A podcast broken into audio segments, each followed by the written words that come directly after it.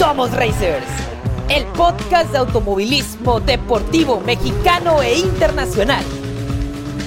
Luces encendidas. Bandera verde.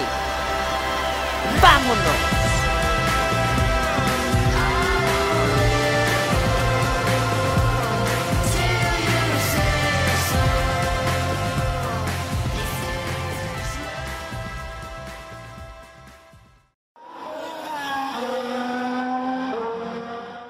El deporte motor mexicano también nos regala historias de vida fascinantes. Hombres y mujeres que se han esforzado por alcanzar sus sueños de ser pilotos, tener su propio equipo o dirigir una de las categorías que se corren en México. Varios de ellos pasaron por adversidades, temas financieros y una que otra puerta cerrada, pero insistieron y hoy alcanzaron o están alcanzando esos objetivos.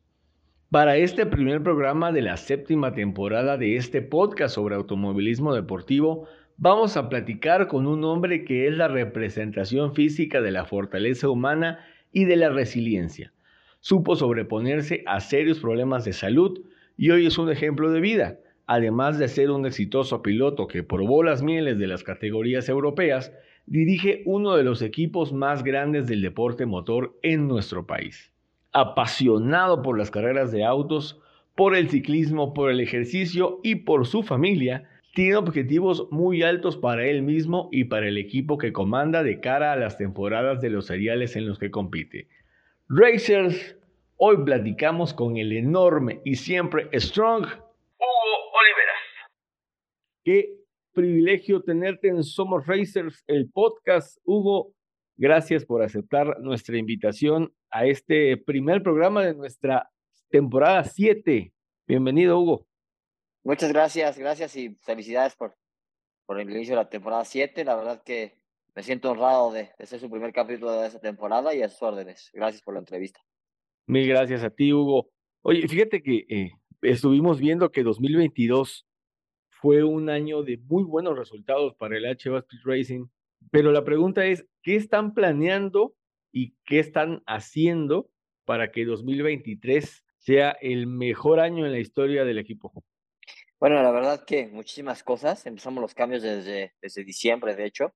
Si bien fue un gran año en donde ganamos el, campeonato de la temporada regular de las Trucks, ganamos el campeonato de la Pro 3 de los Mercedes, eh, en la NASCAR y en los Pro 1 de Mercedes nos quedamos un poquito cortos en los resultados que hubiéramos querido. Entonces, eh, identificamos ahí los problemitas y bueno, hicimos un cambio en, el cuerpo técnico importante eh, y se ha visto reflejado el trabajo impresionante, estos ya casi tres meses de trabajo desde, desde diciembre, eh, todo con, con miras al inicio de la temporada 2023. Principalmente fue el cambio técnico, vamos a crecer como equipo, vamos a tener más autos, el promedio de edad sigue siendo, si, si no me equivoco, el, el más bajo de cualquier equipo que hay en México. También, si no me equivoco, somos el equipo más grande en México. Con, vamos a estar corriendo con 11 autos, eh, 4 trucks, 4 NASCARs y 3 eh, Supercopa.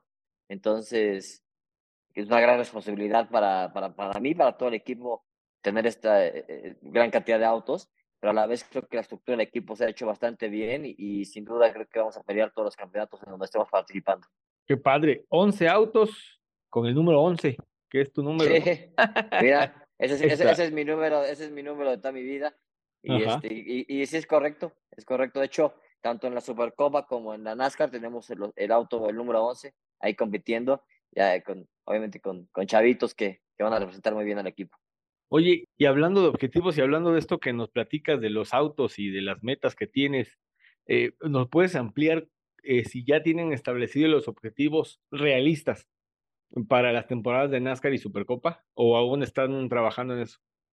No, no, sin duda, creo que tenemos este muy, muy marcado. Vamos a estar participando con, de los NASCAR, vamos a estar con tres autos peleando eh, la Challenge, son tres autos en Challenge que vamos a pelear el campeonato, ese es el objetivo número uno. Vamos a tener un auto en la, en la NASCAR México, sabemos que ahí el nivel es claramente mucho, mucho mayor y nuestro objetivo es estar en los tres primeros lugares del campeonato ahí. Vamos a tener dos autos en la Supercopa Pro 1 y también el objetivo es pelear el campeonato con ellos. Y vamos a tener un auto con, en la Pro 3, también somos campeones ahí, entonces es refrendar el título ahí. Y cuatro trucks eh, que vamos a estar también en la, en la NASCAR Trucks. Y sin duda hemos sido tres veces campeones de la temporada regular, entonces el compromiso no, no es menos que eso, ¿no? Volver a pelear el campeonato y, y, y ser campeones otra vez en esa categoría. Qué maravilla, qué maravilla. ¿Verdad que tenías un solo auto en Supercopa el año pasado? Sí, ganaron dos. Era uno, dos. era, ese era el, el, número 11 de Quaker State, eh, con Restonic también y Monster Energy en la Pro 1, con Emiliano Richards y Pablo Pérez de Lara. Uh -huh. Y teníamos otro en la Pro 3, que es el auto un poquito menos potente, que lo corría Coque de la Parra y Pepe Sierra. Con ese quedamos campeones. De hecho, ganamos híjole, no recuerdo si a lo mejor. Creo que ocho de, carreras, ¿no? Ocho carreras ocho, de, las, seis. de las diez. Exactamente, entonces, y ya a este año se integra un auto, un auto más a la, a la Supercopa Pro 1. Ah, mira, qué padre. Entonces, eh, ¿Pepe Sierra y Coque van a seguir corriendo Pro 3 o son los que se van a Pro 1? Bueno, son, son noticias que todavía no podemos dar, pero, pero siguen ahí en el equipo, sí. Ah, va, va, va, va, perfecto. Y hablando de los pilotos, nos hablabas de que tienen la, el promedio de edad más bajo en, en, las categorías en México, le apuestan mucho al, al talento joven, al volante. ¿Y, qué, requisitos básicos debe llenar un piloto que quiera formar parte del HO Speed Racing, Hugo? Pues mira, obviamente eh, creo que empezando tal vez por mí y de ahí todo el equipo tenemos una gran experiencia para poder saber qué piloto además de tener talento, está dispuesto a entregarse en cuerpo y alma y que lo único que sea en su vida sean carreras de autos, y eso son los que buscamos nosotros. Eh, pilotos que, que tal vez no se les facilite tanto la oportunidad por falta de recursos o algún otro detalle, que podamos nosotros apoyarlos y de ahí que, que puedan crecer. Y repito, que estén dispuestos a entregarse en cuerpo y alma para buscar resultado, eso es lo que queremos nosotros. Um, incorporas, bueno, creo que ha, han estado incorporando, has estado incorporado talento muy joven a, a camionetas, a trucks, de, de sí, estos cuatro sí. que van a correr este año, ¿no? Exactamente, de, estas, de esos cuatro, de hecho, tres son chavillos y uno es eh, sigue siendo Eric Alicia, que es ah, sí. el piloto prácticamente con el que empezamos esa categoría. El año pasado ya ganó una carrera y tuvo, no sé si una o dos pole positions, y, y la verdad es que es el único más veterano, por así llamarlo, ¿no? Uh -huh. eh, todos los demás muy jóvenes, eh, peleando, peleando los trucks. Sí, a Eric, a Eric, tuvimos la oportunidad de, de entrevistarlo aquí en el podcast también, nos habló de la excelente relación que tienen tú y él, y eso sí, creo que, que sí. abona bastante, ¿no? A, al éxito del, del equipo en, en Truck México Series, y pues le estás eh, abonando o le estás sumando eh, talento joven, talento que se va a pulir en esas, en, en, en las camionetas, ¿no? Eh, ahora, Hugo, platícanos, platícanos de ti. Eh, ¿Cómo fueron tus primeros kilómetros en esto del automovilismo? Híjole, ya, ya más de casi 30 años en donde yo empecé.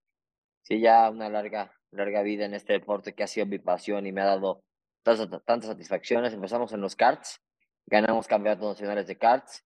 De ahí me fui a los Fórmula 3, me contrató un equipo eh, que de hecho Enrique Contreras fue el primero que me dio la oportunidad de correr en autos grandes, de ahí fuimos novatos en, eh, del año en la Fórmula 3, de ahí fuimos a los Renault, quedamos campeones en la Pan Am Series, para, en, corríamos en toda Latinoamérica, corríamos en Puerto Rico, Colombia, Ecuador, eh, Costa Rica y varios países, ganamos el campeonato de ahí, de ahí nos pasamos a, fuimos a Europa, intentamos probar, eh, bueno, más bien probamos en la World Series el Paul Ricard, probamos en la Fórmula 3000 en Ayone, Italia, fuimos seleccionados también de los seis mejores pilotos para la 1 GP, fuimos a probar Silverstone y de ahí, obviamente, el tema de la falta de recursos nos hizo tener que regresarnos de Europa.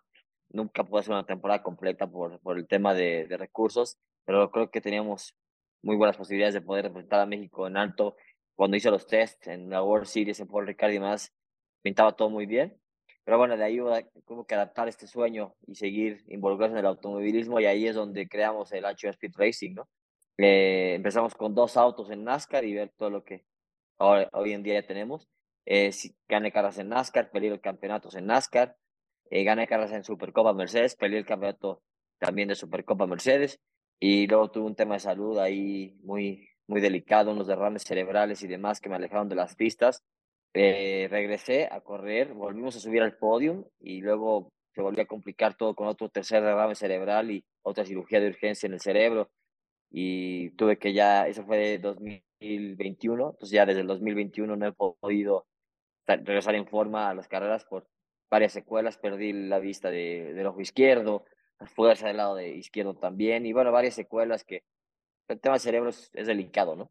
Entonces, trabajando en mi recuperación, en mi salud, y no quitándole la renglón, que a lo mejor algún día pueda, pueda regresar de una forma competitiva a los coches, ¿no?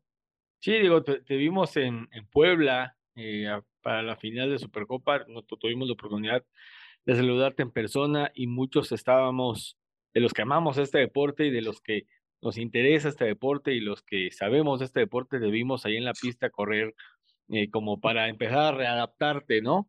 Al tema de reacción, al tema de, de, de, la visión incluso, eh, pero vamos, pudimos ver cómo tu experiencia te vimos rebasar y eso estuvo, estuvo muy padre, que rebasaste unos dos, tres coches por ahí. Y, y eso a los que hemos seguido tu carrera, a, los que hemos eh, visto todo lo que has pasado, nos dio mucha alegría verte otra vez en las pistas. Sí, y eso estuvo muy, muy, padre, ¿no? Eso estuvo genial. ¿Quién, quién fomenta en ti o, o, quién te impulsa o quién, sí, sí, quién fomenta en ti el, este amor, esta pasión por, por el, los coches de carreras? Fíjate que es una, es una pregunta bastante chistosa porque realmente nadie en mi familia cercana le gustan los coches. eh, sí, la verdad que yo, yo fui muy necio desde chavito en que mi papá me llevara a los karts. Eh, cuando mi papá no me llevaba, me iba con otra persona que me llevaba a entrenar. Luego me podía ir yo solo y bueno, ahí hasta que mi papá realmente vio que no era un juego, ¿no? Que realmente me encantaba y era una pasión muy grande que yo tenía. Y él decidió apoyarme en los karts, en el Campeonato Nacional de Karts, el cual ganamos y, y luego de ahí los autos fórmula y se me fue abriendo el camino, ¿no? Creo que mi ventaja que tuve es que además de poder ganar y ser competitivo en la pista, tenía eh, mucha, muchas ganas y trabajaba muy fuerte para conseguir mis propias marcas. Entonces me mantuvo siempre activo con mis propias marcas y yo pudiendo escoger el mejor lugar para estas marcas, ¿no? Y son marcas que hoy en día me siguen acompañando después de tantos años porque siempre hemos cumplido y, y les hemos entregado los resultados importantes, ¿no? Wow, qué padre, qué padre que nació de ti, digamos, ¿no? Y, sí, correcto. Y tu papá y, amigos o, familiares, no sé, te, te, fueron empujando, te fueron empezando, vieron que tenías esa habilidad, esa chispa para, para el automovilismo, dijeron, vale, y empezaste tú a autodescubrir eso que tú tenías, ¿no? Y, a darle la pista. Sí, la verdad que, que sí fue, me sentí un poco raro porque eh, todos los con, con los, mis colegas o competidores con los que yo estaba, era totalmente al revés, eh, venían de familias, de papás que les las carreras, que los papás habían corrido en algún momento, entonces tenían mucho más experiencia en cómo llevar su carrera, ¿no? Realmente yo fui muchas a prueba y error, tocando puertas y, y pues, digo, cuando me fui a Europa me fui solo, sin ninguna asesoría. Eh, empecé, a abrir, empecé a abrir las puertas ahí que, que podía yo abrir. Realmente hoy en día lo hago en retrospectiva y la verdad me siento muy tranquilo porque prácticamente no le debo nada a nadie. Eh, lo hice todo picando yo piedra. Eh, bueno, hablo de, de, de, gente que me haya orientado. La, la, verdad que todo se lo debo a las, a las marcas que, que me han apoyado. Obviamente a mi familia que estuvo también ahí en los momentos difíciles. Una condición, me acuerdo, mi papá para los karts era que tenía que seguir con la escuela y con buenas calificaciones, y no, pues también se acababa ese chiste. Entonces creo que me siento muy tranquilo con eso y, y bueno, hoy en día eh, también fomentando eso en mis pilotos, ¿no? Eso está padre que, que les transmitas la mentalidad, ¿no? Y las ganas de, de triunfar, las ganas de trascender. Y, y, creo que se ve impreso, se ve implícito en el éxito que ha tenido también tu equipo. No, que la verdad que sí, buenos chavos, la verdad, bastante sanos y muy, muy aplicados. Creo que el tema de la disciplina nunca, nunca sobra, ¿no? Y si tu vida es disciplinada, las carreras será lo mismo y, y tendrás mucha disciplina para poder entregar resultados. Sí, sí, indiscutiblemente así es. Platíquenos brevemente, Hugo, cuál es el, o cuál ha sido, más bien dicho, el mejor momento de tu trayectoria y cuál el menos bonito, hablando de la trayectoria deportiva. Bueno, sin duda, el más bonito cuando gané el campeonato de, los autos Fórmula, estábamos en Puerto Rico y había tenía que ganar dos carreras quedan dos carreras en ese momento. eh, para ser campeón y las ganamos las dos. Dominamos ahí en Puerto Rico, esto fue increíble porque de ahí me regalaron unos test, los de la Fórmula 3000 para, para Mayone en Italia, la verdad que increíble, ganamos más de 30 carreras en los autos Fórmula, increíble. También cuando gané, como que ahí fue una combinación porque me tocó correr en Puebla cuando falleció Carlos Pardo y fue un momento muy, muy triste, con mucha decepción en mi carrera, pero luego fue el homenaje de Carlos Pardo en Querétaro y, lo, y ganamos la carrera de NASCAR. Eh, la dominamos en un circuito que, que me gusta mucho, entonces también de los momentos más tristes, pero a la vez de los, más de los que más satisfacción me dieron, ¿no?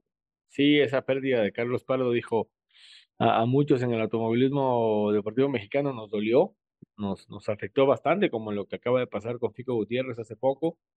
y sí. nos dio así como que en la torre a muchos, entonces digo, el, el estar en ese momento y también ganar en la carrera homenaje que se le hace a Carlos, eh, creo que para ti fue algo muy, muy especial, ¿no? Como nos, como nos platicas. Oye, fíjate que hace unos meses, ya tiene un ratito de tiempo, ahí en tu Instagram leí una frase que a mí me voló la tapa de los sesos, que decía, el ejercicio te saca los demonios. O sea, la neta me, eh, a mí en lo particular me impulsó a meterle más a la actividad física que normalmente hago, pero ¿cómo debe prepararse físicamente un piloto? Y en tu experiencia, ¿qué ejercicios son clave para un atleta del automovilismo? Mira, creo que es una, es una pregunta difícil, te voy a decir por qué, porque el tema de los autos de carreras, cuando mejor estás preparado es cuando más manejas, ¿no? Arriba de un auto, obviamente, pero es muy difícil estarlo haciendo constantemente porque es muy caro también. Entonces, cada piloto encuentra una forma que le ayuda, ¿no? Hay pilotos que van a la bicicleta, hay pilotos que van a la motocicleta, hay pilotos que van al gimnasio, crossfit y demás. Lo que es un hecho que tienes que fortalecer mucho el cuello, hombros, brazos y una buena resistencia, ¿no? De ahí en fuera, cualquier ejercicio, mientras se haga diario e intenso, de alto rendimiento, te va a ayudar mucho para poder rendir, principalmente en NASCAR, que son caras muy largas y, con mucho calor, ¿no? Sí, no, el, el, la temperatura que hace dentro del coche es tremenda y como dices tú, el, el cuello, las manos también, creo que por ahí el tema de las manos y los brazos. Para brazos, más que manos son brazos y hombros, ¿no? ¿Ah?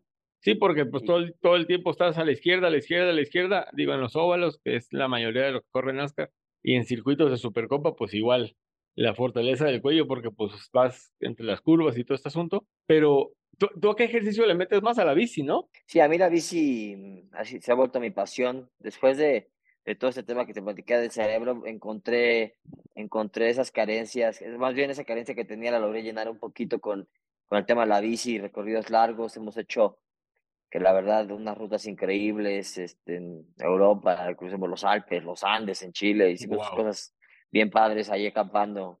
He encontrado ahí, he encontrado ahí un deporte con mucha pasión que me ayuda a sustituir un poquito esa falta de, de carreras de autos que, que la salud me quitó, pero la bici lo puedo seguir haciendo. También hago obviamente un tema de, de ejercicio más que nada con cables y ligas, resistencia y demás prácticamente lo que decías, a mí el ejercicio me ha sacado mis demonios y me ayuda a mantener mi cabeza ocupada. Entonces, hay días que hago una hora, hay días que hago dos, hay días que hago tres. Así que todo va, todo va conforme a mis demonios, ¿no? excelente, excelente. Y qué buen mensaje nos das también a nosotros, ¿no? Que el ejercicio, aparte de tener beneficios físicos, tiene beneficios mentales, ¿no? O sea, digo, está más que sabido ese asunto y, y, qué padre que tú seas un ejemplo de, de eso. Digo, hemos visto en tu Instagram, sobre todo, que te vas como esto de la bici a las rutas largas, que le metes duro al, al, gimnasio a veces, y eso está, eso está muy padre. Vamos a hablar de, deporte motor nacional. Eh, ¿Tú crees que, que el del deporte, el automovilismo, más bien dicho, que se practica en nuestro país, está viviendo su época dorada?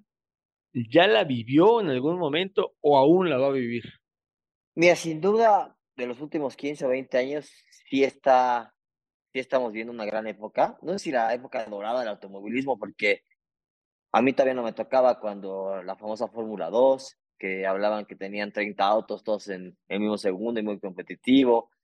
Y ha habido muchas categorías que han sido importantes en el automovilismo con grandes pilotos, ¿no? Pero sin duda lo que se vive hoy en día con NASCAR arrancando más de 30 autos y a la par una categoría como Supercopa con autos con una tecnología de punta que no, no habían llegado a México hace muchos años. Creo que sí es un gran momento. Además que también hemos visto un cambio generacional importante en donde ya hoy en día, o sea, más bien antes tú veías a pilotos ahora más de 30 años, que queda como el promedio, ¿no? Hoy en día ves a pilotos muy chavitos queriendo buscar esto. Y lo que sí me atrevo a decir es que nunca se ha visto un campeonato de karts, el kartismo tan fuerte como se ve hoy en día, ¿no? Con dos campeonatos, el FK y la excusa, con grandes pilotos y mucha, mucha concurrencia, ¿no? Creo que hay muchísimos pilotos en cada campeonato y eso sí yo no me acuerdo haber, haberlo visto en todo lo que llevo de metido en, los autos, ¿no? Entonces ese, ese gran semillero, sin duda es un reflejo de lo que ha hecho Checo Pérez, ¿no? También, tal vez antes los, pilotos, los chavitos veían futbolistas y demás, hoy en día ven un piloto ganador, pues, quieren ser como él, y está increíble porque eso hace que el automovilismo nacional también vaya creciendo, ¿no?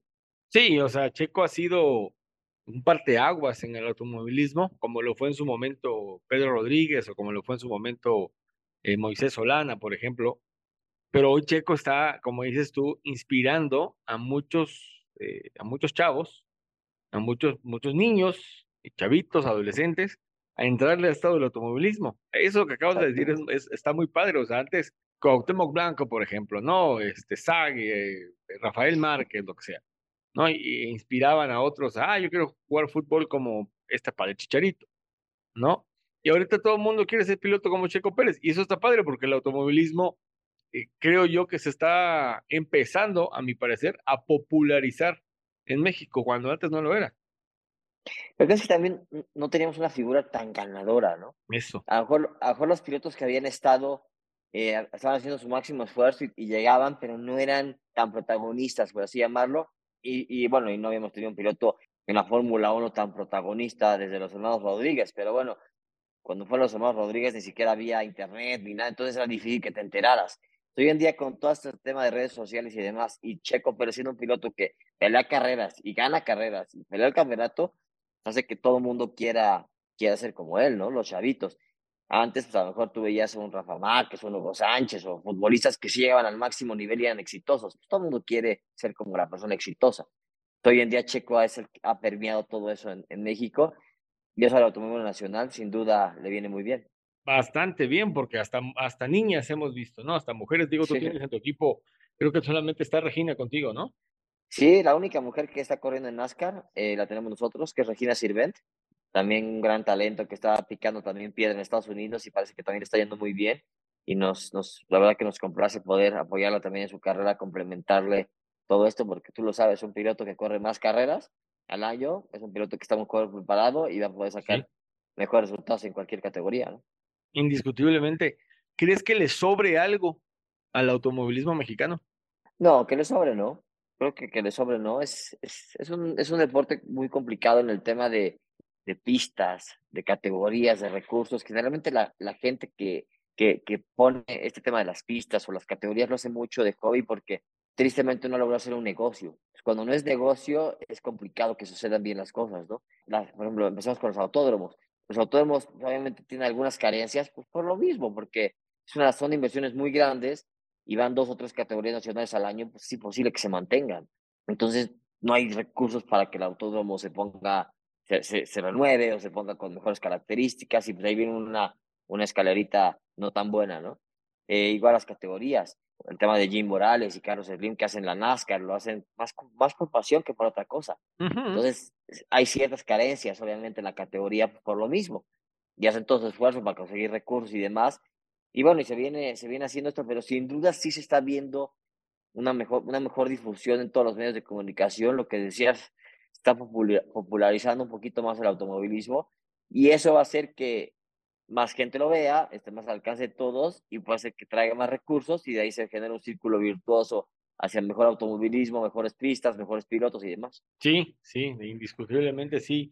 Hugo, tienes mucha razón y, como dices tú, a lo mejor eh, más que sobrarle le hacen falta algunas cosas, ¿no? Que son tuerquitas que hay que apretar para que este deporte en nuestro país, que es muy competitivo, sea más exitoso y pues más popular incluso, ¿no? exactamente.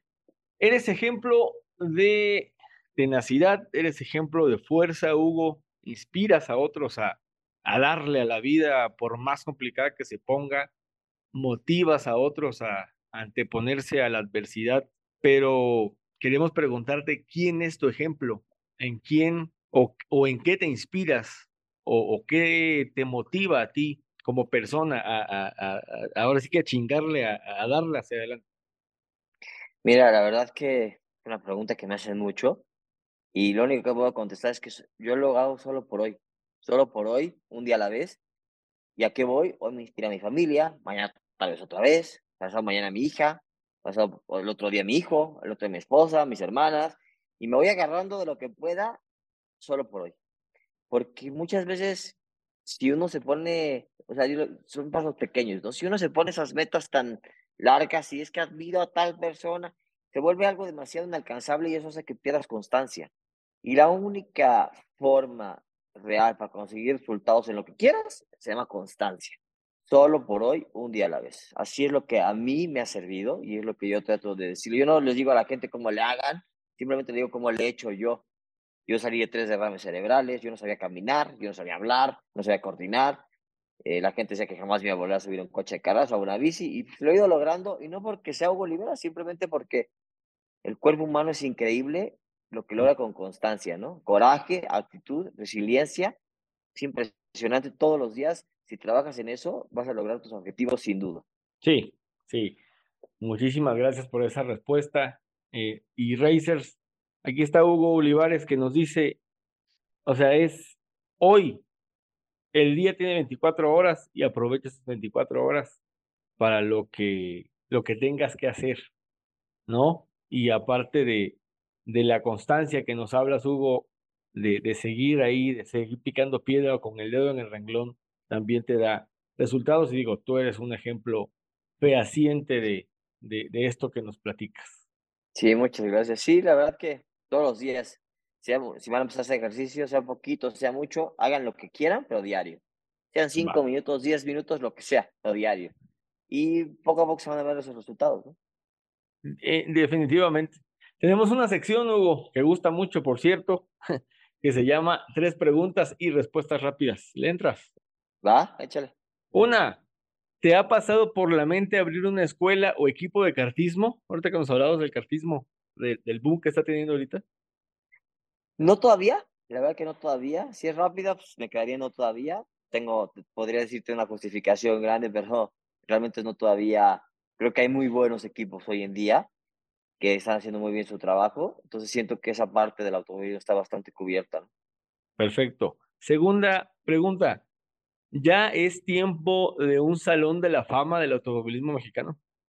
Eh, sí, bien enfocado porque creo que hay muchos eh, reconocimientos y premios a gente que es mucho más administrativa. Y yo a lo largo de mi carrera he visto gente que empeña hasta su casa, vida, camiseta, con tal de lograr un campeonato, con tal de lograr una pista, con tal de lograr un equipo de carreras, y jamás se les reconoce, ¿no? Como que este tema luego de la federación reconoce a gente muy administrativa que jamás he visto yo tal vez en una pista, ¿no? Entonces, como que ahí siento que hay un conflicto, ¿no? Sí, indiscutiblemente. Tercera y última pregunta de esta sección, Hugo. Una palabra que te defina como piloto y como persona. Resiliencia. Listo. Pues Hugo, muchísimas gracias, muchísimas gracias nuevamente por eh, acompañarnos en esta, en esta entrevista, en este podcast que, en el que hablamos, en el que, en el que priorizamos el automovilismo deportivo mexicano, en el que le damos voz a los pilotos y a los personajes que, que forman parte del automovilismo deportivo nacional. Gracias, gracias en verdad por tu tiempo. Muchas gracias a ti y aquí estamos a tus órdenes, todo el H Speed Racing y Hugo Liberazo en el personal y muchas felicidades por este podcast. Muchísimas gracias. Ah, perdón, antes de irnos, nos compartes tus redes sociales para que también nuestros races vayan a seguirte. Sí, claro, en Instagram estoy como Hugo Oliveras 11, en Twitter igual Hugo Oliveras 11, en Facebook Hugo Oliveras y ahí podemos, pueden encontrarlo. Perfecto. Te deseamos lo mejor, Hugo, que te siga yendo de maravilla y que los éxitos sigan y sigan y sigan y sigan. Muchas gracias, ustedes órdenes. Saludos. Estás muy bien, hasta luego. Hasta luego. Racers, vamos a continuar con este primer programa de nuestra temporada 7, el programa 61 en total de este podcast en el que le damos prioridad al automovilismo deportivo mexicano. Hoy tenemos muy poca, bueno, sí, muy poca información de automovilismo deportivo nacional. Las aguas todavía están muy calmas, todavía todavía no comienzan las temporadas de los Arieles mexicanos. Ya en este mes de marzo que comienza esta semana van a iniciar las competencias. El 11 de marzo vamos a tener Copa Noti Auto en Querétaro. Eh, luego vamos a tener NASCAR México en Chiapas. Vamos a tener también la Supercopa en Monterrey. Entonces, también van a iniciar otros, otros seriales regionales y locales. Vamos a tener también, ah, si no me equivoco, Fórmula Cards en Monterrey también. Entonces, ahí les vamos a estar, les vamos a estar ah, avisando, les vamos, les vamos a estar contando de los seriales mexicanos. Obviamente vamos a tener las previas, las tradicionales previas de Somos Racers de los eventos de, de NASCAR México, de Supercopa, de Copa Noti Auto y de los demás seriales. Se viene el rally, el WRC este mes también a nuestro país. Entonces, el automovilismo mexicano ahorita está así como que eh, en pausa, pero se viene la, se viene, se viene y se viene bastante fuerte la actividad del deporte motor en nuestro país. Y durante la semana que pasó, y esta también, tuvimos automovilismo internacional. Y vamos a empezar con Juan Carlos, que nos va a platicar de un evento de NASCAR que hubo este, el pasado fin de semana, este reciente fin de semana, más bien dicho. Y antes de continuar, está Juan Carlos con nosotros y también Grace. Chicos, bienvenidos. Hola Racers, es un gusto saludarlos otra semana. NASCAR.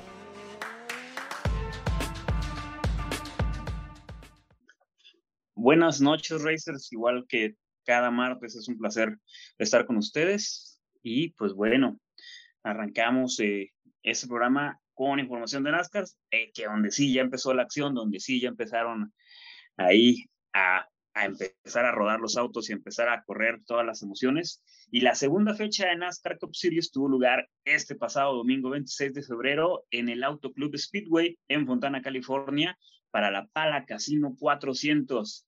Eh, después de que la lluvia hiciera sus estragos el día sábado, porque hubo una fuerte lluvia que impidió la práctica y la clasificación, por fin el domingo se pudo dar la bandera verde a la carrera. La parrilla de salida fue determinada con una combinación que dependía de los puntos del propietario y el desempeño de la carrera, de la carrera anterior, que fue pues, nada más y nada menos que la icónica 500 de Daytona. Ah, bueno, ahora sí que después de una carrera que tuvo ocho banderas amarillas, que duró tres horas y ocho minutos y que tuvo nada más y nada menos que 28 cambios de líder de carrera en tan solo 13 pilotos diferentes, pues bueno, terminó con la victoria de Kyle Busch, un veteranazo que con esta victoria se estrena con su nuevo equipo que se llama Richard Childress Racing, que es tan solo su tercera carrera. Vaya que ha empezado con el pie derecho este nuevo capítulo, porque después de 15 años con Joe Gibbs Racing y en la que logró dos campeonatos, pues bueno, ahora empieza una nueva aventura y qué manera de empezar esta nueva etapa en su carrera. Porque esta victoria no solo, con esta victoria se baten muchos récords, ¿eh? Eh, eh, esta, esta victoria lo pone a Kyle Busch como el piloto más ganador de todos los pilotos que hay en este momento activos en la parrilla con 61 carreras y lo convierte en el noveno más ganador en toda la historia de la NASCAR y aparte de eso, rompe un récord muy importante que es 19 temporadas sumando, 19 temporadas seguidas, sumando al menos una victoria. Esto le quita el récord nada más y nada menos que una leyenda como lo es Richard Perry. Eh, y por si fuera poco, todavía más. Con esto, los hermanos Bush, tanto Kyle como Kurt, los convierten en la pareja de hermanos con más victorias con 95. O sea, ya son la pareja de, de, de hermanos más ganadoras en la categoría él es el, piloto más ganador de, los que están en activos. Ahí vaya que esta victoria, pues sí que significó mucho para, para Kyle Busch este fin de semana. Y bueno, pues este fin de semana también significó mucho para los Chevrolet que se pusieron definitivamente adelante. Los primeros cuatro lugares al final de la carrera, pues bueno, se quedaron ahí. Vámonos a los resultados ahora sí, que fueron eh, en este orden, con los primeros 10, con Kyle Busch en primer lugar, con Chase Elliott en segundo, con Ross Chasta en, en, tercero y en el cuarto tenemos nada más y nada menos que a nuestro compatriota Daniel Suárez. Pues ahí están cuatro Chevrolets y dos de ellos pues, son de, de, de, Trackhouse Racing. Kevin Harvick en el quinto, Danny Hamlin en el número 6, Brad Keselowski en el 7, Alex Bowman en el 8, Austin Dillon en el 9 y Joey Logano en el número 10, con el primer top 10 ahí de esta, de esta carrera. Y bueno, también fue una carrera muy buena para Daniel Suárez, como ya lo dijimos, no solamente quedó en cuarto lugar, sino que en el primer stage quedó en el tercer puesto y en el segundo stage quedó en el quinto lugar. Esta gente de, de, pues de Trackhouse Racing, vaya que viene, viene pegando fuerte y es muy importante y es muy padre saber que, que pues también en, la NASCAR tenemos un mexicano en un equipo que parecer va, va a ser un equipo top. ¿Cómo queda la la parrilla, la, bueno, o, lo, que es la parrilla de pilotos, cómo quedan ahí las posiciones. Tenemos a Ross Chastain, ¿sí? En primer lugar, con 92 puntos, seguido de Joey Logano con 91, Alex Bowman con 80, Kevin Harvick con 79, Daniel Suárez en el quinto lugar, Chris Buescher en el 6, Ricky Stenhouse Jr. en el 7, con Kyle Busch en el 8, Denny Hamlin en el número 9 y Brad Keselowski en el número 10. Está el top 10 de cómo, cómo empieza esta temporada. Obviamente es la segunda, es la segunda carrera apenas, pero bueno, las cosas empiezan a poner buenas y es muy padre ver ahí al piloto mexicano en, en los primeros cinco, en los primeros, en los primeros 10, está, está en la pelea. Eh, la, segunda, que la siguiente carrera va a ser el sábado, el domingo 5 de marzo. Va a ser en Las Vegas, en el Motor Speedway de Las Vegas para la Pensoil 400. Pues bueno, tenemos mucha expectativa. Esperemos que sea también una carrera muy emocionante y esperemos también que pues Daniel Suárez siga, siga ahí sumando puntos. hay que, no hay que perder la vista a este piloto mexicano y a todos, a todas las categorías. ¿Cómo ves? Sí, pues digo, la carrera, como dices tú, ahí la, la atrasó la lluvia, creo que fue por el, el un tema de, vamos, ese fue el tema que retrasó el inicio de la carrera y por eso se alargó bastante tiempo, ¿no? El, el, la prueba ahí en Fontana, que estuvo, digo, independientemente de eso, estuvo muy, muy buena. ¿Cuántos cambios fueron? ¿26 o 28 cambios de...? 28, 28, imagínate, o sea, es muy competitiva la, la NASCAR. Sí, se está viendo muy competitiva y actualmente se está también eh, fortaleciendo más allá de los Estados Unidos, o sea, mucha gente está empezando a ver NASCAR, eh, gente que ya veía NASCAR y gente que empezamos a ver NASCAR y vemos que realmente se pone muy buena, que a pesar de que es óvalos y que nada más van a la izquierda y a la izquierda, o sea, eh, está meticulosa en cuanto a, no, meticulosa, sino como que enredosa el, el, sistema de, de puntuación, el sistema de, de cómo eh, se corre la categoría, pero independientemente de eso, o sea, está, está muy, muy buena. Y eh, siguiendo en la línea del automovilismo norteamericano, antes de que se nos pase, este fin de semana empieza la IndyCar, ¿sí? Este fin de semana comienza la IndyCar con el, con el Gran Premio de San Petersburgo, en Florida, y eh, ahí está nuestro pato, nuestro pato Howard, que va a comenzar una temporada más, una temporada en la que yo pienso eh, va a ser una temporada de, de afianzarse para el regiomontano. Recuerden que es el viernes hay prácticas, el sábado es la clasificación y el domingo, terminando el Gran Premio de Rein, luego, luego empieza eh, el Gran Premio de San Petersburgo ahí en, en, en, Florida, la primera fecha de, de IndyCar, y ahí se me estaba barriendo comentarles o incluirlo, más bien dicho, en el, en el programa de hoy, pero me acordé y dije, va a indicar, va a indicar este fin de semana también. Hay que estar atentos. Esa es, otra categoría que está creciendo muchísimo también con la presencia ahora de dos latinos, que es Pato Howard y Agustín Canapino con Junco Racing. Ahí va a tener de, de coequipero a, a Callum Ilot, el que estuvo ahí en Fórmula 2 hace algunos, algunos años, pero que encontró en indicar ahora sí que su, su lodo y está dando muy buenas actuaciones ahí con el, con el equipo argentino de Juncos Racing. Entonces, Racers, acuérdense, este fin de semana comienza indicar el domingo 5 de marzo con el Gran Premio de San Petersburgo. Fórmula E.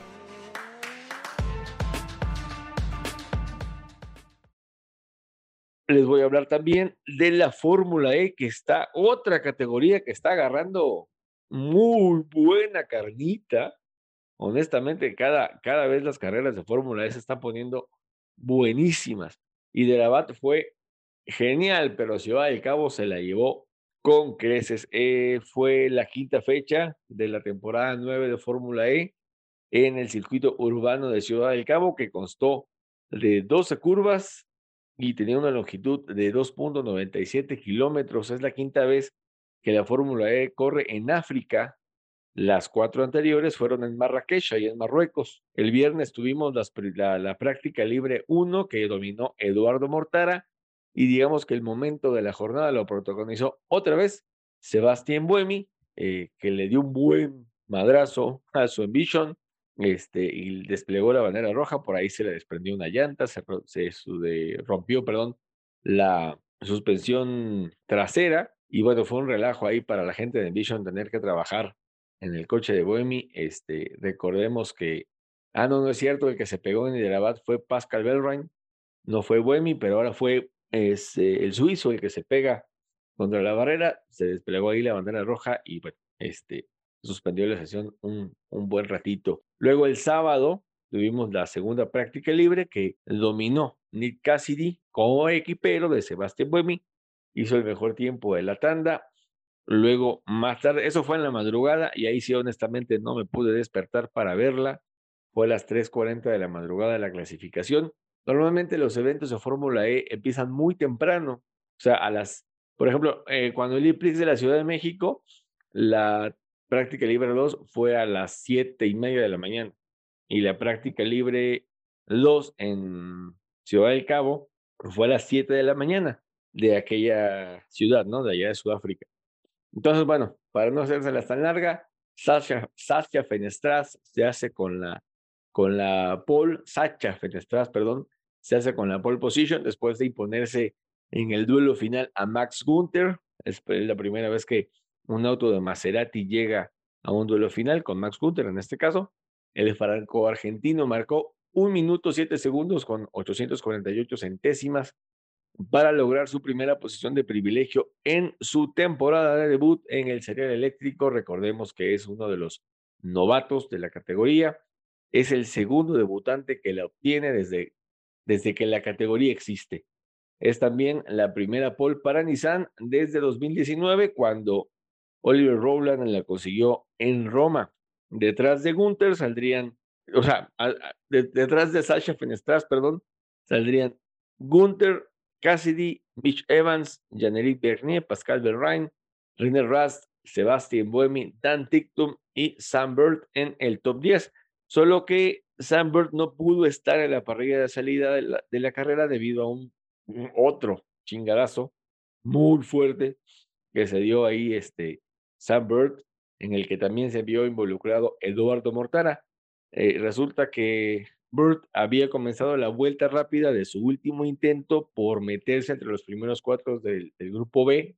Recuerden que en Fórmula E clasifica por eliminatorias, primero por grupos, luego por duelos y Bird estaba en el grupo B y junto con Mortara. Mortara también estaba en vuelta rápida, pero se le descontroló el Maserati, se estrelló contra la barrera al salir de una de las curvas cerradas y segundos detrás de él venía el de Jaguar TCS, que es en este caso Sunbird, que por más que bloqueó las llantas, no pudo evitar impactarse con Mortara y todo terminó en un choque que despedazó ambos autos, estuvo fuerte pero pues que afortunadamente no tuvo consecuencias para los pilotos, salieron por su propio pie. El auto Jaguar, el británico, no pudo disputar, perdón, disputar la carrera porque el chasis terminó muy afectado, o sea, destrozado completamente, o sea, estaba eh, no apto para correr ese coche. El mismo sábado se disputó la carrera del E-Prix de Ciudad del Cabo, pero con una parrilla mermada, no pudieron participar todos los coches, con la ya mencionada ausencia de, de Sunbird por el incidente que les comentamos y porque tanto los equipos Mahindra y ABT Cupra comunicaron eh, previo al arranque que no participarían debido a problemas de seguridad con el paquete de la suspensión trasera. En palabras más entendibles, los frenos traseros de los monoplazas de ambos equipos no funcionaban al 100% y eso era considerado un riesgo para la seguridad de los pilotos. Kevin van der Linde, Kelvin van der Linde, ustedes disculpen, que es eh, sudafricano, no pudo disputar la carrera. Él pertenece a ABT Cupra, está en sustitución de Robin Frinks, que sigue con su manito fracturada. Probablemente ya regrese para, para la carrera en Sao Paulo. Y tuvimos un carrerón, un carrerón con Fenestras cuidando la punta de los ataques de Cassidy y Gunther. No había terminado la primera vuelta cuando hubo un golpe entre Pascal Belroin y Sebastián Buemi. El suizo le pegó por alcance al alemán y por el impacto el de Porsche se fue contra el muro rompió la suspensión delantera y pues tuvo que abandonar. El, el 16 de Envision, como les decíamos, pues ya no pudo continuar. En medio de la rebambaramba por el incidente de los excampeones de la categoría, Max Gunther pasó a Sacha Fenestras y se puso adelante, se puso adelante, perdón, justo antes de que apareciera la bandera amarilla y se desplegara el safety car. Ahí el alemán Gunther dominó la competencia por algunos giros hasta que decidió pasar por la zona del attack mode. Eh, ahí Cassidy eh, y Fenestras lo pasaron y pues el neozelandés de Envision se ponía primero, pero presionado por el francés de Nissan. Estamos hablando de Cassidy.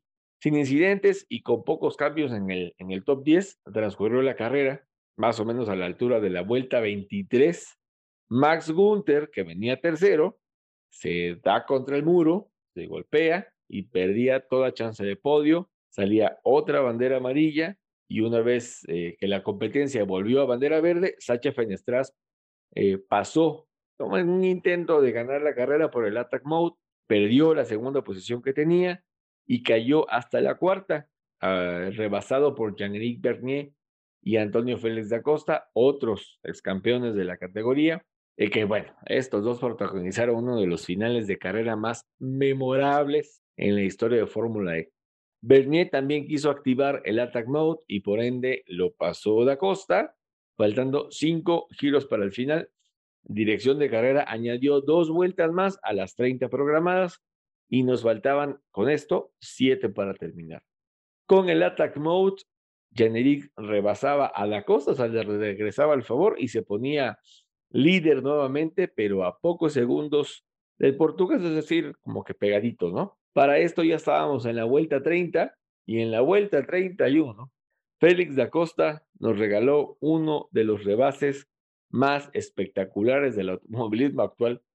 Salió de la chicana detrás del francés de, de ese Penske, que en este caso es Bernet, se pegó a él en el curbón, se abrió y por fuera lo pasó casi, rozando los neumáticos. Eso fue antes de entrar a la curva 8 y ahí pisó más el acelerador Félix Acosta para dejar atrás a Jean-Éric Bernier y así hacerse con la primera posición en la que terminó, llevándose así el E-Prix de Ciudad del Cabo y volviendo, volviendo a lo más alto del podio después de casi cuatro años. La última victoria de, del portugués fue por allá de 2019.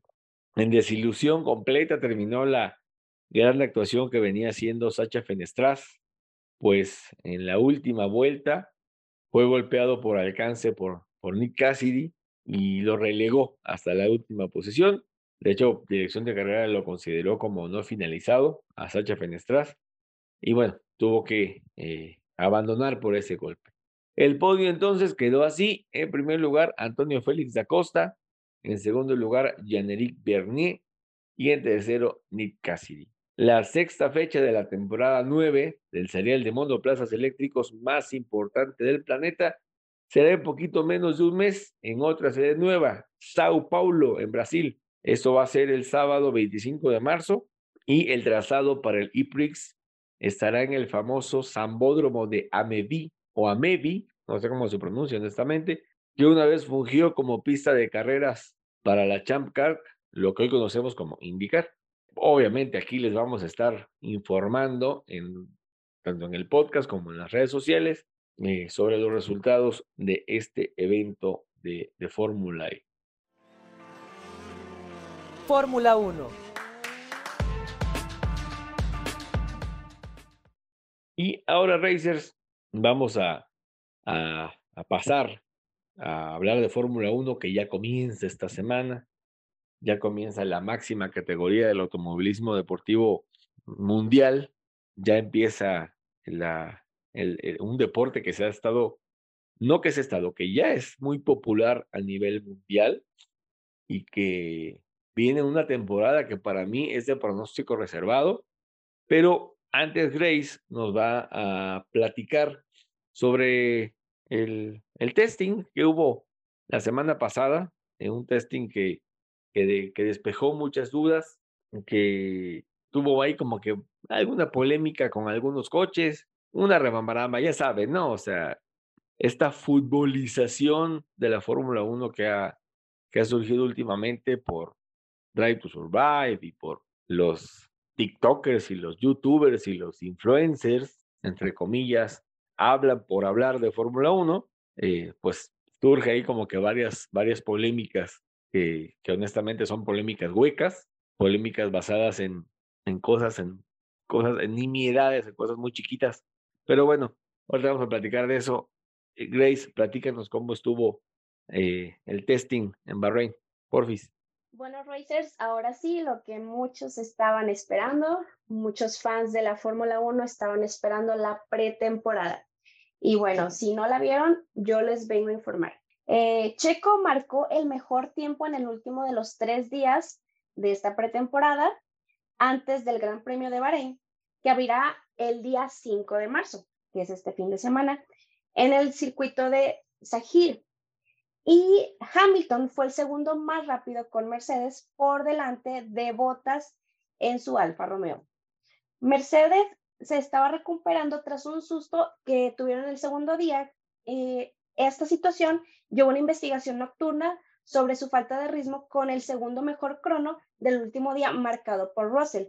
Y con Red Bull, eh, Max Verstappen fue el más veloz de la primera jornada, mientras que Alfa Romeo eh, con Show hizo lo propio en el segundo de los días de las pruebas invernales.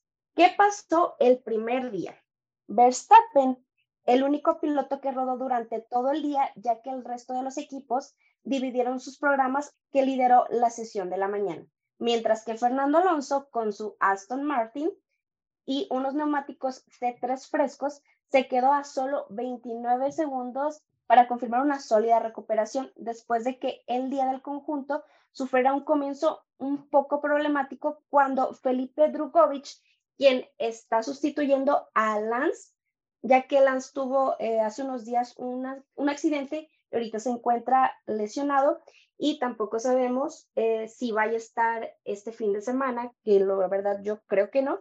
Eh, y bueno, como les decía, hubo un problema con Felipe, sufrió un problema con un sensor en su primera vuelta, lo cual provocó la única bandera roja de ese día. Verstappen se mantuvo en cabeza al final de la primera jornada con un total de 157 vueltas, lo que demuestra el fuerte ritmo y la fiabilidad del RB19, de Red Bull en su primera vez con el resto de las monoplazas. Mientras que Ferrari tuvo un buen comienzo con Sainz y Leclerc en tercero y en cuarto. La escudería italiana superaba cómodamente el centenar de vueltas con el SF23. Pero Lando Norris perdió algo de tiempo de rodaje porque estuvo eh, con McLaren mientras le solucionaban un problema en el carenado de las ruedas, pero más tarde se hizo con la quinta plaza seis décimas de liderato de Verstappen.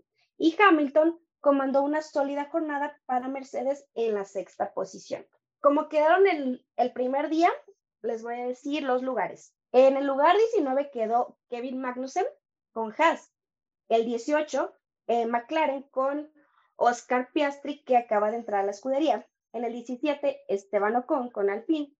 En el 16, Pierre Gasly, que también acaba de entrar a Alpine perdón, el 17 con 17 con 16 Gasly, 15 Yuki Tsunoda con Alfa Tauri, 14 Felipe Drugovic con Aston Martin, que está reemplazando a Lance. En el lugar 13 tenemos a Nick DeBris, que acaba de entrar a Alfa Tauri.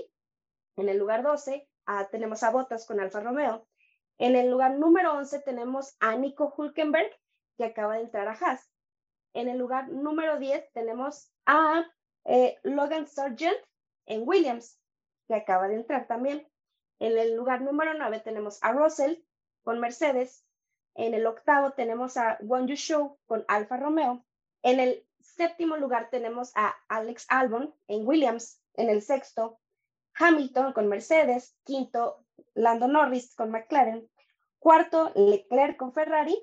Tercer lugar, a Sainz. En el segundo tenemos a Fernando Alonso con Aston Martin. Y el primero, Max Verstappen con Red Bull. Ahora vamos con el segundo día. ¿Qué pasó el segundo día? Verstappen encabezó la tabla de tiempos en la sesión de la tarde con el RB19 de Red Bull y así abrió camino hasta la primera posición, pero a falta de 30 minutos para el final, Show, que completó toda la jornada con Alfa Romeo C43, montó un juego de gomas C5 para desbancar a Verstappen por 40 segundos mientras que Alonso puso a Aston Martin en tercero en la general, mientras Nick DeVries fue otro de los pilotos que probó los compuestos más blandos hacia el final del día y acabó cuarto usando los C4 con Alfa Tauri. Nico Hulkenberg eh, con Haas en la quinta plaza, también gracias a los C4, y desplazó a Sainz, líder el viernes por la mañana a la sexta posición de la general para Ferrari y Mercedes se perdió los últimos 90 minutos de acción en pista porque Russell sufrió un fallo hidráulico que le dejó atascado en la cuarta marcha y provocó la única bandera roja relacionada debido a una avería. Después de esta información, ahora nos vamos a los resultados de ese día y les comento.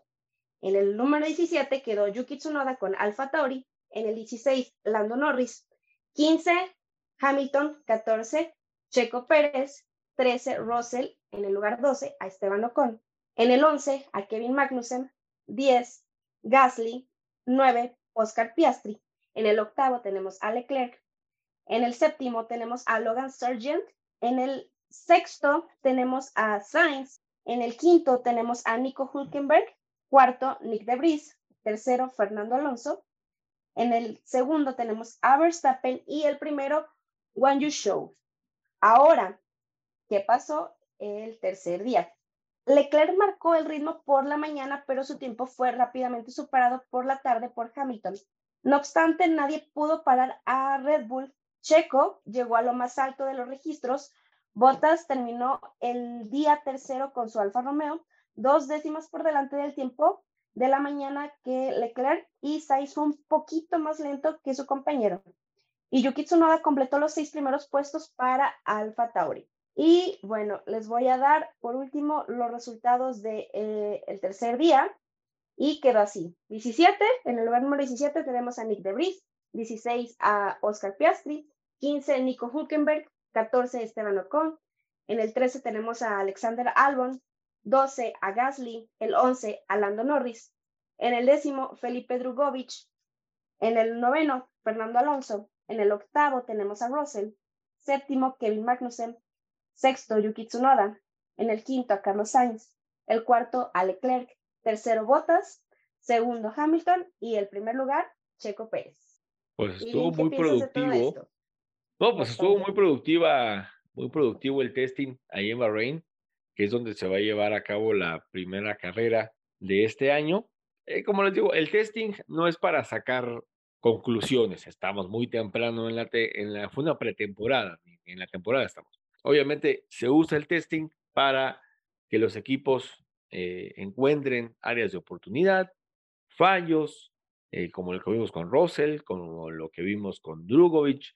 Entonces, para eso es el testing, para sacar, eh, para que los equipos trabajen más en sus autos de cara a la temporada, que ya empieza este fin de semana, y, eh, estén listos este fin de y Exactamente, y estén listos. También los pilotos eh, se familiaricen con los autos y, y, digamos que empiecen a ser como que más rápidos y saber en dónde, dónde pisar, en dónde no, dónde tocar, de dónde no. Para eso es la, la pretemporada. Entonces, Racers, como les decíamos, es muy temprano para, para sacar conclusiones con la pretemporada. O sea, vimos ahí que la, la nariz del Ferrari se hundía con el, con el viento frontal, y todo el mundo empezó en redes sociales, no, que es ilegal el coche de Ferrari, que ya trae fallas, otra vez la misma. Aguanten, espérense. Esto no es fútbol, no es básquetbol, no es fútbol americano, es Fórmula 1 y, y no es un balón lo que, con lo que están jugando los eh, deportistas, es un coche de carreras, un coche de carreras que, que conlleva muchísimo trabajo detrás. Es un trabajo que vienen haciendo desde mediados del año pasado. La mayoría de los equipos empieza a desarrollar los coches por ahí de julio, agosto, cuando ya FIA, en este caso la dirección de monoplazas de FIA, eh, empieza a darles el reglamento o, o, las especificaciones técnicas con las que tienen que trabajar para afrontar la próxima temporada. Obviamente cada equipo es libre de hacer las modificaciones a los coches y es normal que se encuentren fallos. Para eso es la pretemporada, como les decíamos, para eso es la pretemporada para probar neumáticos, para probar piezas, para probar eh, los alerones, las adecuaciones. Y si, ah, pues, ¿sabes qué? Y si le movemos y le, ajustamos ahí una tuerquita al alerón, al, al DRS, eh, le ajustamos por ahí un, un, asunto a los pontones, los bajamos, los subimos, los hacemos más grandes. Ah, para eso es, para afinar el coche, para poner a, a, punto el coche, la, la famosa puesta a punto, para enfrentar la temporada que comienza ya este fin de semana. Al fin estamos en semana de Fórmula 1 otra vez.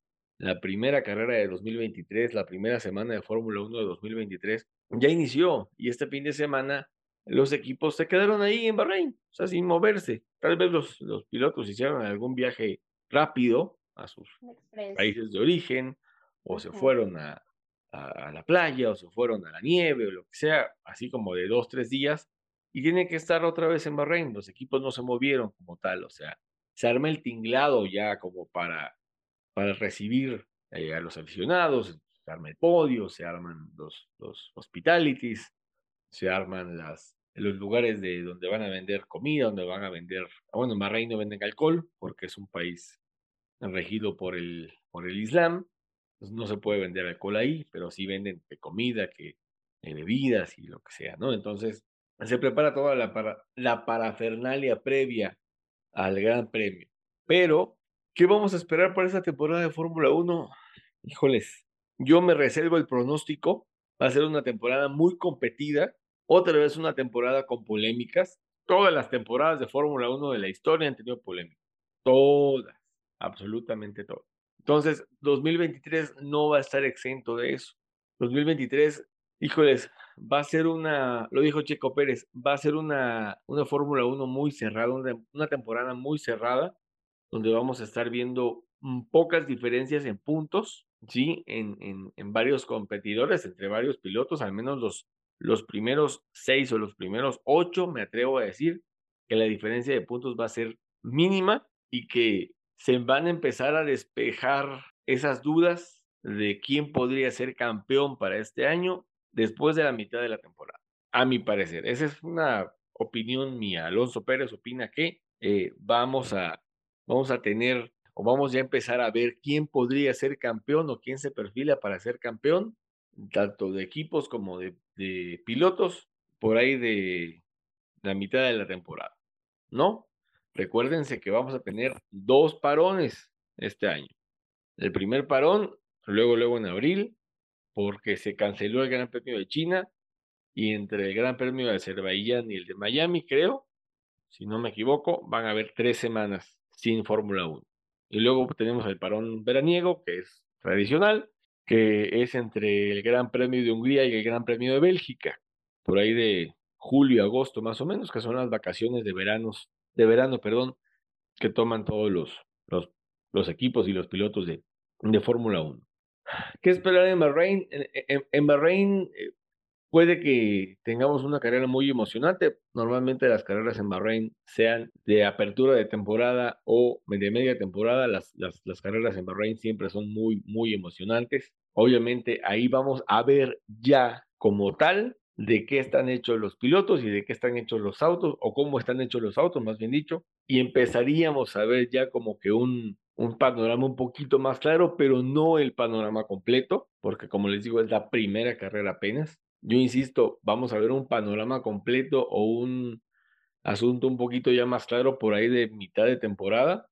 Las primeras tres carreras eh, son en Asia, Medio Oriente, en este caso Bahrein, luego sigue Arabia Saudita y luego nos vamos a Australia. Entonces, a mi consideración, creo que la primera mitad de la temporada de Fórmula 1 este año va a estar, como les explico, pues de pronóstico reservado o muy cerrada, ¿sí? Grace, no sé qué opinión tengas sobre, sobre este asunto, sobre al menos la primera mitad de la temporada, o qué esperas tú para este año en Fórmula 1.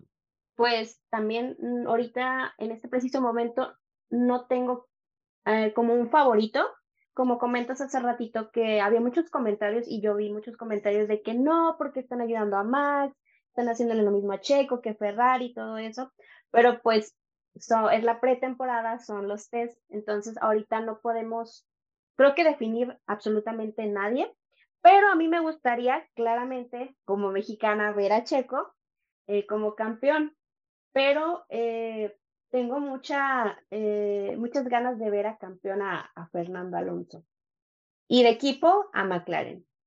Quiero ver qué puede hacer Piastri, que acaba de llegar. Tengo fe. Quiero ver cómo le va esta primera carrera.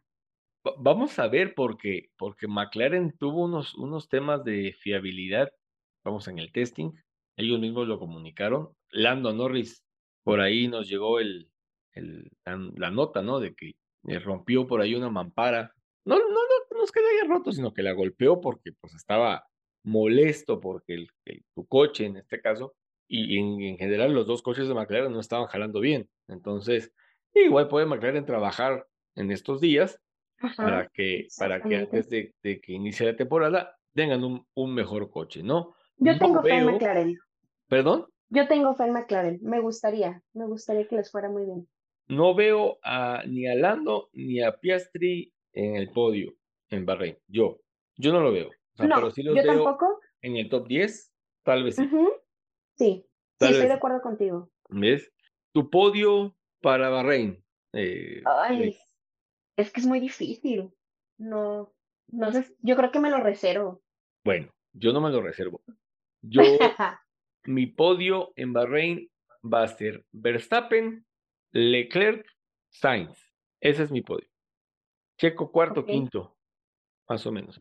Y aquí, híjoles, voy a quedar tal vez un poquito, voy a tirar un poquito de arena así sobre los Checo Livers y los Checo Lovers, pero Checo lo dijo en una entrevista. Tengo el trabajo más difícil de un piloto de Fórmula 1. Ser el coequipero del bicampeón. Ahí nomás. Dio por ahí otra declaración, otra declaración que me llamó demasiado la atención. Ahorita les voy a decir más o menos como, como que dice, si veo que no recibo el apoyo cuando lo necesito, yo tampoco lo daré. Así dijo el checo. Entonces, digo, el checo, el checo es dar más tomar. Sergio no se anda por las ramas ni es de medias tintas. La temporada que yo veo para Checo va a ser una temporada muy buena. Él quiere ser campeón. Por supuesto que quiere ser campeón. Y obviamente como mexicanos queremos que Checo sea campeón. ¿Va a ganar grandes premios? Sí los va a ganar. Yo considero que sí va a ganar, pero no lo veo campeón, honestamente. Yo no lo veo campeón. Ojalá y al final de la temporada me dio un tapón de hocico y, y estemos hablando del primer campeón mexicano de Fórmula 1 en la historia. Y eso va a ser... Ojalá que así sea. La puta locura, a mi parecer. Pero yo, yo, yo en mi experiencia no veo campeón a Checo. Red Bull, ah, que vamos a trabajar para los equipos. Pito, no es cierto. Red Bull quiere el campeonato con el tricampeonato de Max Verstappen, porque como se los dijimos en el, en el principio de la temporada pasada, en el programa de, de, la, de previo al arranque de la temporada pasada, empieza la era Verstappen. Yo veo a Verstappen con cinco títulos mundiales, yo, al menos que, como les digo, Checo me pongo un tapón de hocico, y estamos hablando del primer campeonato de Sergio Pérez, el mexicano. Van a decir que, qué mamón soy, pero Checo me recuerda mucho a Rubens Barrichello con Michael Schumacher. Ahí no más lo voy a decir. Y ya no voy a entrar más en el tema porque me van a linchar en todas partes. ¿Qué más?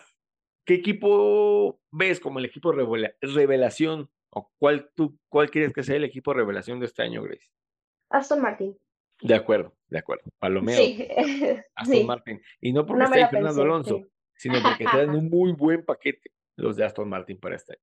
Yo igual lo veo, lo veo incluso dándole pelea a Ferrari y a Mercedes. No me sorprendería. Sí, la neta, ¿eh? Y no, y no me sorprendería ver a, a Fernando Alonso en, en, en, no ganando Bahrein, pero sí va a ganar otra carrera. Sí va a ganar carreras este año también. sí, tengo mucha fe. Sí, no lo veo con el tricampeonato. Ojalá, porque ahí sí. Ojalá si fuera. Me voy a, no voy a decir la palabra, ¿verdad? Este, pero me va a dar, me va a dar algo. Si Fernando Alonso logra el tricampeonato, aunque tampoco lo creo. Mi fichita de campeón para este año por el tema deportivo, el tema competitivo, el tema de, de, piloto como tal y por lo, el, coche que trae es Max Verstappen. A mi parecer, Max Verstappen podría ser tricampeón nuevamente, podría ser tricampeón este año, perdón, y eh, subcampeón, híjole, no me reservo. ¿Perdón? Reñido, complicado está. Sí, el subcampeón me lo, me lo reservo. No descarten a Lewis Hamilton, no lo descarten. Ojalá Max Verstappen y Lewis nos regalen otro, otra lucha tipo 2021. Así va a estar muy bueno, pero, pero Mercedes, híjoles, Mercedes tampoco llega bien a Bahrein. Igual van a empezar a trabajar, las primeras tres, cuatro, cinco carreras les va a costar, pero una vez que agarren ritmo, como lo que pasó el año pasado, a lo mejor el, el ritmo o, el, o la puesta a punto la descubran antes de la carrera de Brasil, como fue el año pasado, que cuando obtuvieron la única victoria de la temporada con George Russell, eh, puede que Mercedes gane una carrera mucho antes y encuentren ahí, le pongan el punto a la I, ¿no? En este caso los de, los de Mercedes, que también se podrían volver muy competitivos, pero no creo que les alcance como para para estar a de Red Bull, por ejemplo, tal vez se den un tirito ahí con, con Ferrari y con Aston Martin, como, como decíamos aquí Grace y yo. Entonces, híjoles, esto, esto va a estar, va a estar interesante ahí. Voy contigo, Grace. ¿A qué equipo ves campeón este año? ¿A qué equipo? Híjole, pues la verdad, a Red Bull nuevamente. Sí, yo también. Yo también veo a Red Bull como campeón de constructores. Le pondría otra fichita a Ferrari. A Ferrari. Pero, pero Ferrari, Ferrari es como, como quien les gusta. No sé, o sea, no tengo así como que una... Una, referencia. Una, una, referencia, efectivamente, pero igual yo le pondría una fichita ahí a Ferrari como campeón de constructores, no de pilotos, pero sí de constructores. Sí. Digo que Ferrari ya merece algo, algo grande porque ha estado trabajando mucho. Frederick Vasseur trae otra mentalidad como director del equipo entonces, eh, ojalá Charles Leclerc y Carlos Sainz se tomen muy en serio el equipo donde están, porque Ferrari es, eh, está íntimamente relacionado y directamente relacionado con la Fórmula 1. O sea, si la Fórmula 1 no existiera, Ferrari no fuera tan famoso. Así se los digo. O sea, Ferrari vive de la Fórmula 1 y la Fórmula 1 eh, vivió en su momento de Ferrari. Es un equipo, bueno, no es un equipo, es el equipo más grande y de más tradición que tiene la Fórmula 1. Y cuando Leclerc, Sainz y todos los que trabajan en Ferrari, que yo creo que es la mayoría, entiendan la magnitud del equipo en el que, en el que están, eh, creo que pueden lograr eh, volver, más bien dicho, a que Ferrari tenga otra vez ese lugar que alguna vez tuvo en la historia de la Fórmula 1. Pero ahora tenemos... influyente. Demasiado es muy influyente Ferrari. De hecho, bueno, a mí me pasa de que desde hace mucho dicen Fórmula 1 y el primer equipo que se me venía a la mente, Ferrari o el color rojo. Sí, definitivamente. Por, las, por los personajes que corrieron en esa categoría, el, el séptuple campeón, o el otro séptuple campeón del mundo, el primer, perdón, séptuple campeón del mundo que es Michael Schumacher, pues ganó cinco de sus títulos con Ferrari. Entonces, bueno, vamos, Ferrari tiene, tiene los tifosi, más bien dicho, tienen la esperanza muy puesta en su equipo, en Ferrari en este caso, y ojalá, ojalá Ferrari despunte este año y le dé pelea a Red Bull, aunque por el coche que vimos en, las en, la, en Bahrein en pretemporada, honestamente lo dudo. La obra maestra de Adrian Newey es el RB19 y la neta se aventó un cochazo, un cochazo que va a estar muy difícil de superar, pero ojo, Nada está escrito todavía. Nada está escrito todavía. El año pasado, en la primera carrera, Red Bull tuvo doble abandono. ¿Recuerdan? Checo y Max. Les falló el motor a los dos. Digo, nada está escrito todavía, ¿no? Entonces, vamos a ver qué nos depara esta temporada. Obviamente le vamos a estar dando seguimiento en, en nuestro, en nuestro podcast, en nuestras redes sociales. Eh, si Dios nos presta vida para seguir viendo todas las, las 23 carreras de este año, les vamos a estar compartiendo eh, los resultados, les vamos a estar compartiendo la información que surja, porque va a surgir muchísima información a partir del Gran Premio de Bahrein. Esta semana les vamos a estar compartiendo los horarios, los horarios de las sesiones para toda Latinoamérica, como lo hemos venido haciendo desde la temporada 2021.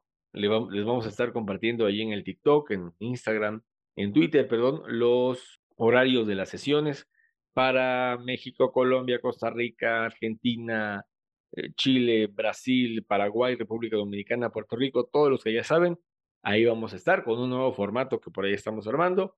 Entonces, para que, para que estén al pendiente, esta semana vamos a estar por ahí del miércoles o jueves. Ya subimos los horarios del Gran Premio de Bahrein para, para toda, todita Latinoamérica, como decimos por ahí. Entonces, Racers, vamos a disfrutar de la Fórmula 1. No vamos a entrar en polémicas vacías, en polémicas huecas. Esto, insisto, no es fútbol, no es fútbol americano, no es eh, un deporte del populacho, digamos. ¿Se ha vuelto popular? Sí, gracias, como les decíamos, a la serie esa, Drive to Survive, gracias a la exposición y a la difusión que le que no solamente Fórmula 1 le ha dado, los fans mismos y los medios de comunicación le hemos dado a la Fórmula 1 y personajes que han surgido gracias a las redes sociales, ¿no? Este, gente que sí sabe de Fórmula 1 y gente que de plano no sabe de Fórmula 1 y habla tontería y media, honestamente, eh, para atraer seguidores, para atraer likes, si esa es su objetividad o si ese es su objetivo de atraer seguidores y atraer likes, eh, diciendo barrabasada y media de Fórmula 1, híjoles, pues no, no, no, no, no está padre, ¿no? Entonces, eh, vamos, va a surgir, como les digo, muchísima información. Aquí los vamos a tener al tanto de lo que pase en el podcast y en las redes sociales. Ahí vamos a estar subiendo información sobre, sobre Fórmula 1. Vamos a disfrutarlo, vamos a gozarlo. Los que nos encanta desvelarnos, levantarnos un domingo a las 6 de la mañana para ver la carrera que empieza a las 8 eh, o, las carreras asiáticas, por ejemplo, que son a las 2, 3 de la mañana y que nos encanta madrugar, hagámoslo. Créanme que es muy padre si se pueden reunir con otros a ver Fórmula 1, otras personas que les guste la Fórmula 1, reúnanse con ellos. Se pone muy padre el ambiente, digo, eh, cuando sean horarios decentes en México, 11 de la mañana, 1 de la tarde, 5 de la tarde, que son algunos grandes premios, se viene el Gran Premio de Las Vegas, que es un sábado en la noche, y ahí se aplica honestamente una carnita asada, unas alitas, unas pizzas con chelas. Disfrútenlo, gócenlo, eh, conéctense a nuestras redes sociales para que también sepan más acerca de la máxima categoría y del automovilismo deportivo en general. Entonces, eh, disfruten la temporada, no caigan en polémicas, como les digo, no se peleen por que Checo perdió, porque Checo ganó, porque Verstappen ordenó. No se peleen. Es parte del, del, show, es parte del espectáculo. Y yo, honestamente, bueno, aquí en Somos Racers les decimos: disfruten, gocen viendo la Fórmula 1, aprendan, escuchen a los expertos.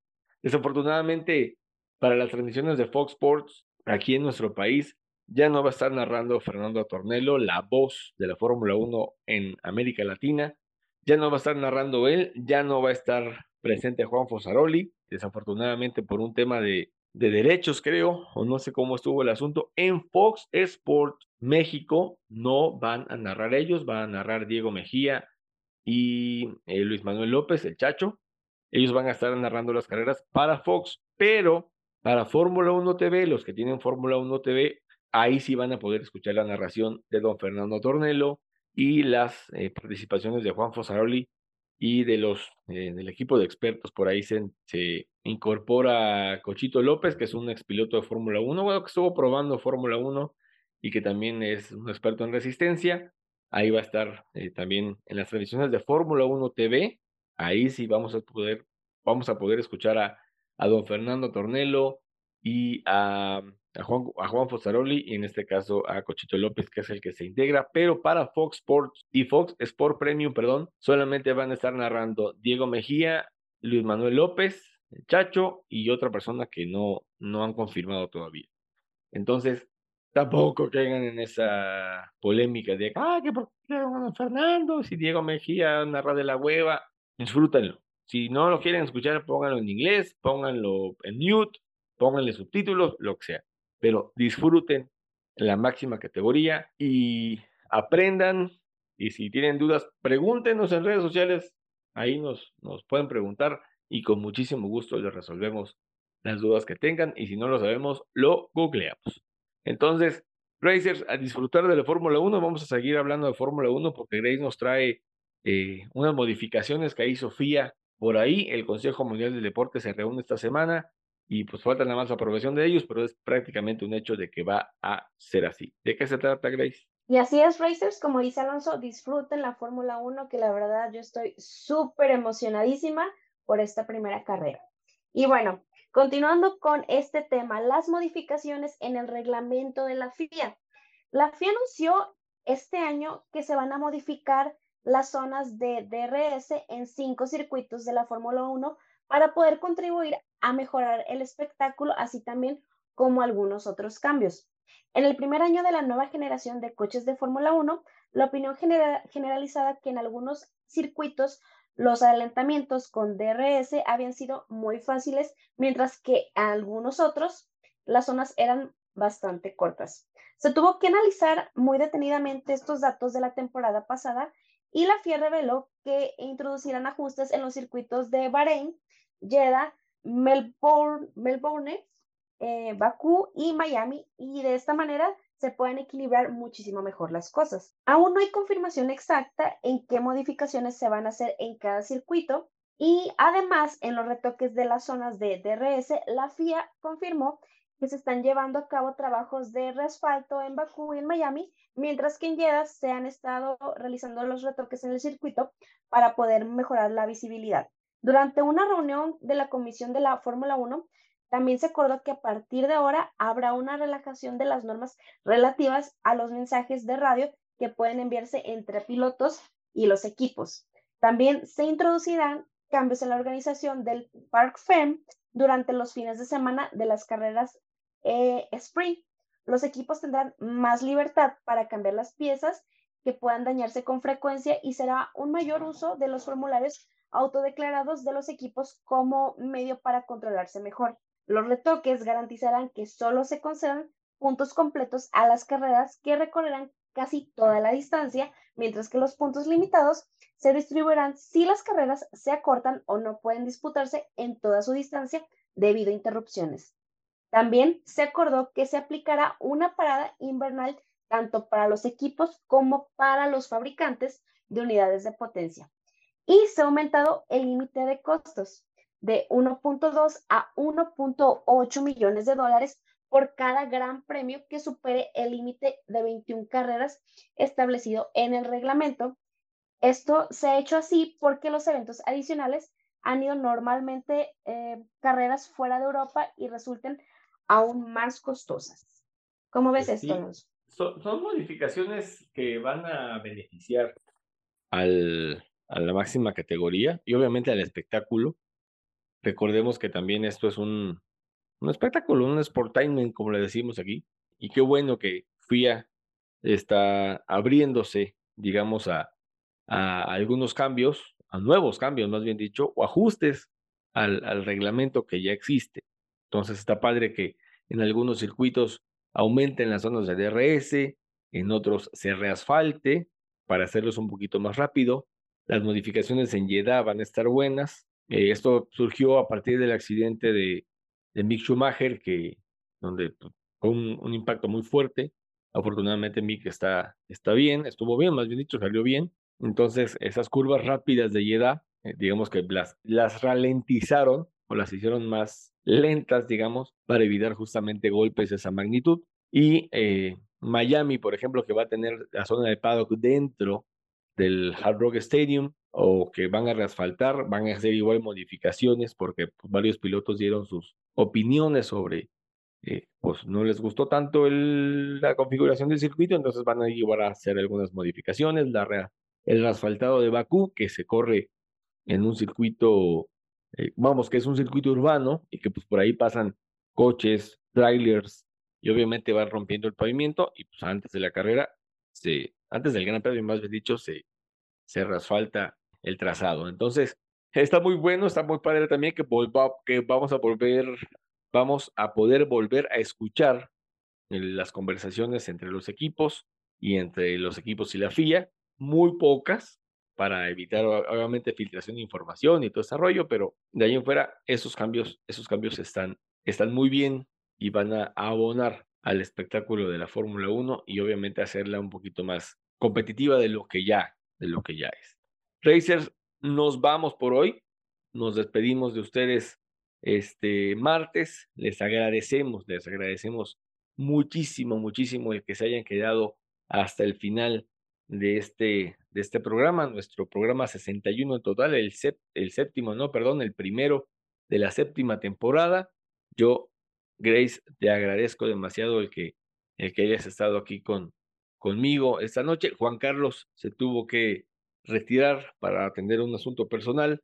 Desafortunadamente, Irina no pudo estar con nosotros hoy por un temita de salud. Irina, sigue cuidándote y recupérate pronto.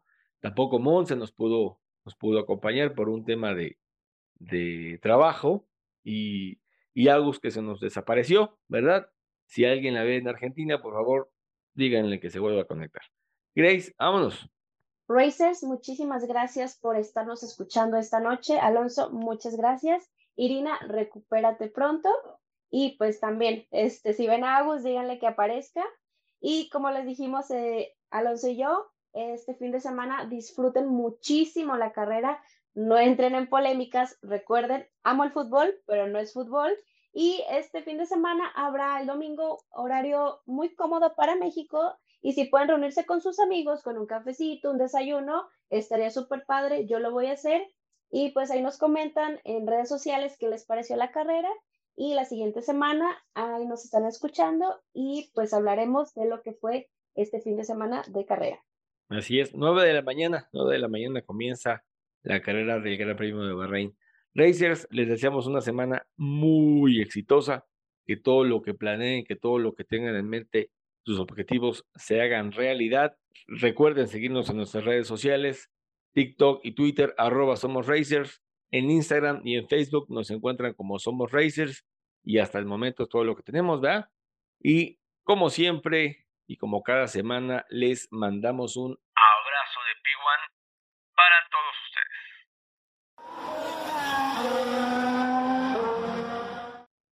Oh my god, esto va a ser épico, papus.